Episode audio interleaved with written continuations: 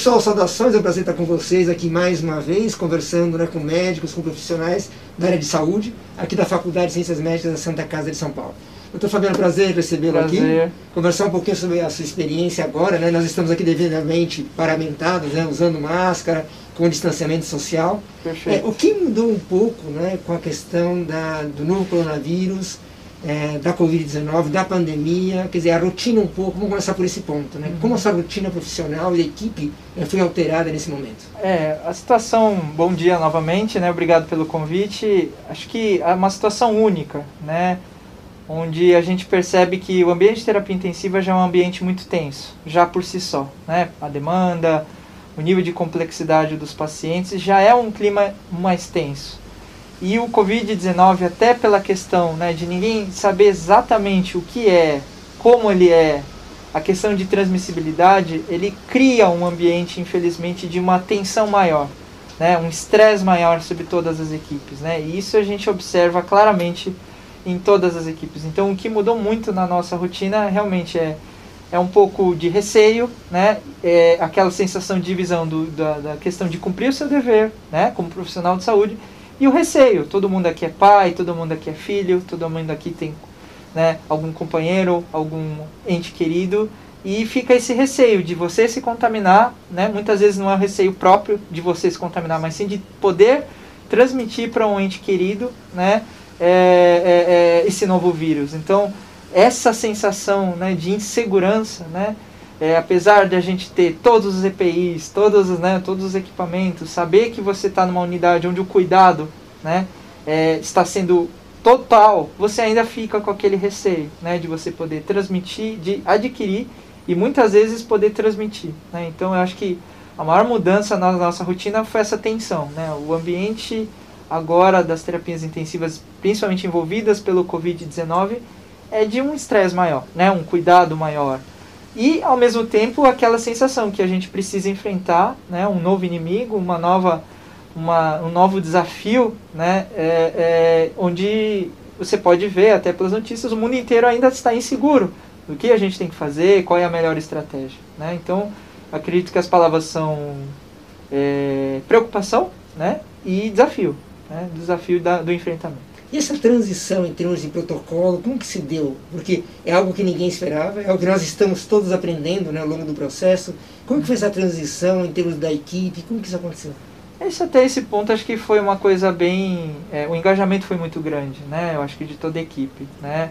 Existe uma certa confusão e até falta de informação, né? Isso é geral em todos os profissionais de saúde, não digo apenas da parte mais baixa, né? Você falar de profissionais da limpeza, não, isso é geral, até mesmo de médicos, né, enfermeiros, fisioterapeutas. Então, o grande desafio foi isso, né, de inicialmente pegar a equipe e fazer um novo treinamento, né, e isso está sendo praticamente diário, né, a gente tem que manter um contato muito íntimo, estão sendo feitos treinamentos também com as equipes para que a gente possa ter uma mesma conversa, um mesmo, é, é, uma, uma, é, uma coisa mais homogênea né? Na questão de lidar com o paciente. Mas não foi fácil, né? Acho que foi um desafio, como eu disse, foi um desafio para todo mundo, né? Então, a ponto de pessoas, é, a ponto até de pessoas querem recusarem a atender inicialmente o paciente, e você conversar, explicar, né? Falar da questão de como que é essa proteção, né? E mostrar que muitas vezes ela, a pessoa na rua, né? na, na condução, é, é, indo no supermercado, ela pode estar até mais exposta do que lidando com o paciente, porque afinal de contas aqui ela já está com todos os equipamentos, todos os EPIs. Isso a Irmandade fez questão de não faltar EPI né, para todos os, os, profissionais, né, e a gente vê isso no dia a dia. Né, e quando ele, o profissional ganha essa segurança, ele acaba ficando mais tranquilo, ele trabalha melhor. Né, então, é, a questão da insegurança a gente vence com isso, né? Da, da, da, questão da informação, do treinamento. Não foi fácil, mas agora a gente sente, né? Já aí com quase três meses aí que a gente está entrando, a gente percebe que o entendimento está melhor, né? E, e, e, mas os treinamentos continuam, né? É, hoje é dia 4 de junho, né, que nós estamos fazendo essa gravação. É, qual é um pouco a situação atual e o que o senhor vê para o futuro, né, em termos de enfrentamento da Covid-19? Eu acredito que a gente ainda está naquele momento de muita incerteza, né? A gente acreditava ou acredita que estamos no pico da doença, né? Realmente ainda há bastante casos, uma gravidade muito grande, né? E, e a gente percebe mesmo que é muito dito na mídia, ninguém esconde isso, é que o Covid chegou na, na população mais desfavorecida, né? na população mais carente. A gente percebe isso no nível dos pacientes que estão chegando agora. Né? Que infelizmente essa doença iniciou né, num nicho, uma população mais abastada, que viajou, né, e infelizmente até trouxe um pouco essa pandemia para cá. Né? E agora a coisa, a gente sente agora que ela está realmente se enraizando e se espalhando nas camadas inicialmente camadas médias, camadas baixas, e agora a gente vê até população de rua, etc. Então ainda é um, um momento muito, acredito, muito difícil, né? Os números parecem ainda variar muito, né? Então tem dias que você acha, puxa vida, acho que nós estabilizamos, de repente sobe, depois ele cai, né? Ainda muita incerteza de como que essa é, para que lado essa pandemia vai, né? O que eu acredito e o que a gente sente é que a gente realmente está ainda no auge, né? Numa situação ainda de de, de, de, de, grande número de pacientes, de uma gravidade também ainda muito alta, né? Mas que a gente confia que a gente vai passar essa fase, né? A Santa Casa, né, a Irmandade está muito firme em todos os seus protocolos e nos seus atendimentos. Em termos da medicina de modo geral, alguns médicos, alguns profissionais de saúde vêm dizendo né, que é um marco, quer dizer, é uma virada. Com Você tem um pouco é, essa, essa percepção? Com dizer, certeza. Não só para a Irmandade, para a faculdade, mas para a medicina de modo geral. Esse é um momento que vai obrigar a repensar muita coisa? Né? Com certeza, até pela questão da, da minha especialidade, né? É, pergunto para você, quando você teria ouvido falar que existe um, um especialista em terapia intensiva? A maioria das pessoas nem sabe disso, né? Que não sabia até agora, né? Acho que nunca antes a terapia intensiva ficou tão em evidência em relação ao Covid, né, em relação é, aos pacientes com Covid-19, trouxe essa nova demanda. Né, então agora todo mundo sabe ventilador mecânico, sabe terapia intensiva, sabe que tem profissionais que são especializados. Então realmente foi um grande marco, eu acho que na questão da preocupação, né? O nosso país é um país é, de dimensões continentais, e que tem sérios problemas de saúde, a gente sabe. E essa área é uma área muito crítica, né? A área de terapia intensiva é uma área muito crítica, né?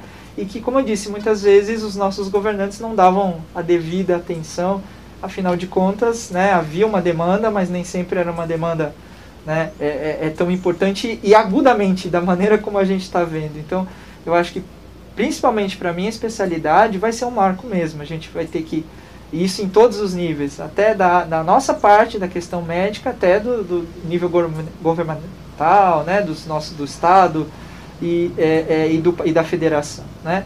E eu acho que na medicina em geral, né, o lidar com o paciente, o cuidado, certas medidas que a gente deveria tomar e simplesmente a gente né, ignorava ou achava que não era tão necessário, ah, é só uma gripe, não é isso que sempre se falou.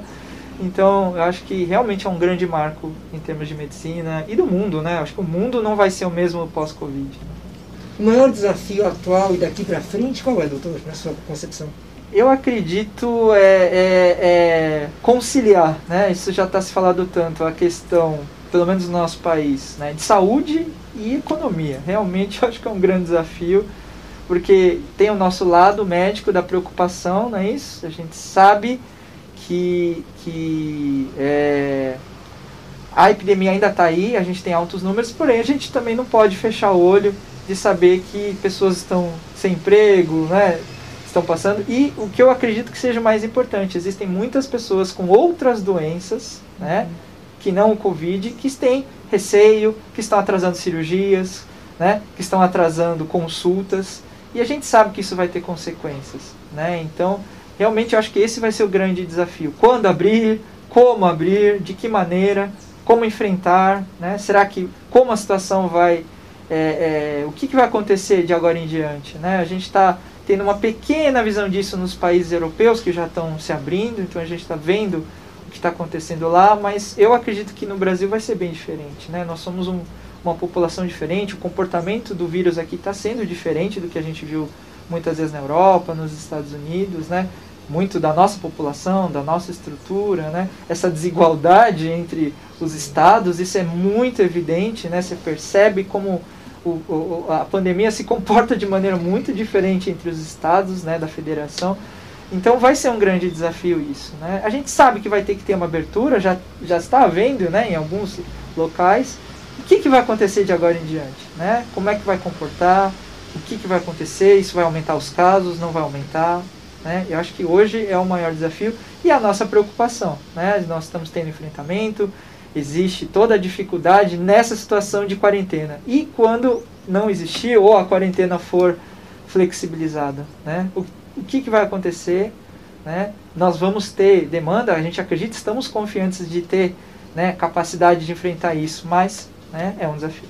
Para, para o leigo né, que está vendo essa conversa, ouvindo essa conversa, doutor, o que, que você poderia dizer nesse momento? Para a pessoa que está em casa, está é, tá vendo esse mundo de informação também que chega, né, algumas corretas, outras incorretas, né, o senhor você sofre muito por isso, eu sei, né? Chega muita informação torta, tortuosa, né? Uhum. É, o que o senhor poderia dizer para esse público leigo nesse momento? Eu acredito que é manter a calma, ter bom senso, né? As medidas de cuidado não vão sair, né, gente? Por mais que haja flexibilização, haja abertura, os cuidados têm que se manter, os cuidados básicos. Pare parece uma coisa que nossos pais, nossos avós falavam: lavar as mãos, né? Ter, é, se tiver algum sintoma respiratório, não saia de casa, né? respeite a distância ao próximo.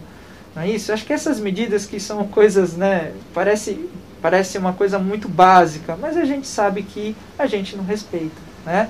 Então, isso eu acho que é o mais importante nesse momento tomar cuidado com as informações e fake news, né? Muito difícil, como você mesmo falou, da gente gerir a questão da informação. Então, procurar canais confiáveis, canais oficiais, né, para obter a informação. E porque existe muitos aproveitadores, né, pessoas que querem disseminar informações que não são adequadas. Então, fiquem calmos, se possível, né, não saiam de casa, né, na medida do possível, respeitem as medidas de higiene, de distanciamento, né, e tenho certeza que todo, né, toda a saúde, acho que acredito todo o corpo médico, toda, todo o país está se dedicando né, para fazer um melhor enfrentamento né, de algo que, como disse, a gente ainda tem muitas incertezas. Estou fazendo parabéns pelo trabalho seu, eh, dos seus colegas, da sua equipe, do pessoal do hospital, né, da Santa Casa e da faculdade também. Muito obrigado por ter conversado com a gente. Tá, muito obrigado.